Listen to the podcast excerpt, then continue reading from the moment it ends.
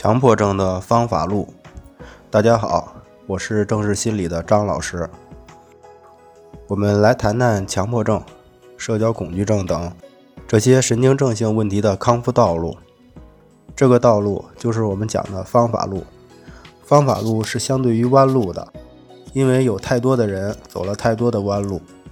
我们说自然运行的那些规律，我们的想法，我们遇到的事情，都是变化无常的。就像我们的这些症状，也是千变万化的。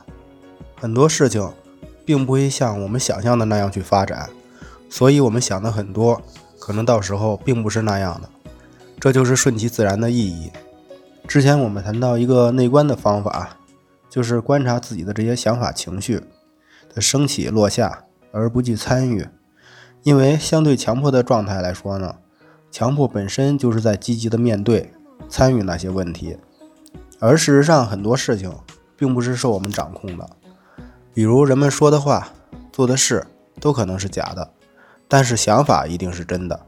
这就是心理咨询的意义。我们说，一个人的思维方式、行为习惯、言谈举止，就是一个人的心理外貌，就是人格在起作用。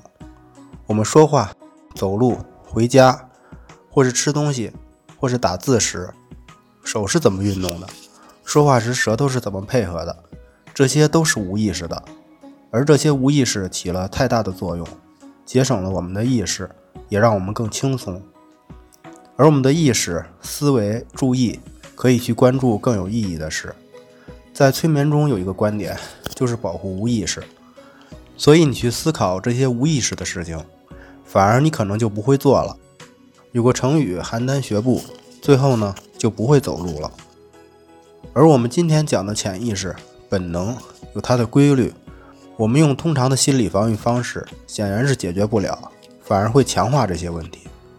社交恐惧里的回避、逃避、掩饰，解决不了社交紧张的问题，而这些不成熟的神经症性的防御方式会形成恶性循环。我们说担心、紧张，它是能量，而我们的防御方式无非都是压制。否定，这样呢，这些能量得不到释放，所以持续的影响着我们。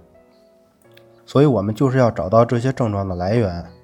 我们那些无意识的想法、行为的获得，是在我们幼年时是有关键期的。比如在语言的关键期，没有正常的语言环境，错过了，那可能就没办法掌握语言了。包括走路这些无意识的行为，如果错过了关键期。也就没办法学会了，所以回到强迫症，所以回到强迫症状的问题，其实也是来自我们那些关键期的潜意识的。那些关键期里，你可能在当时没有意识到问题，而是进入了潜意识里，所以它可能通过一段时间的压抑，到了一定时间就会持续的影响我们。这些神经症性问题的解决是一个复杂的过程，也就是并不是说通过森田的顺其自然。或者内观的观察觉知，发现调整我们的歪曲认知就可以解决的，这是要一个综合的方法。常有来访者问到：如果好了以后还会不会复发？这个问题呢，如果复发了，只说明你并没有真的好，而好了的人是无所谓复发的。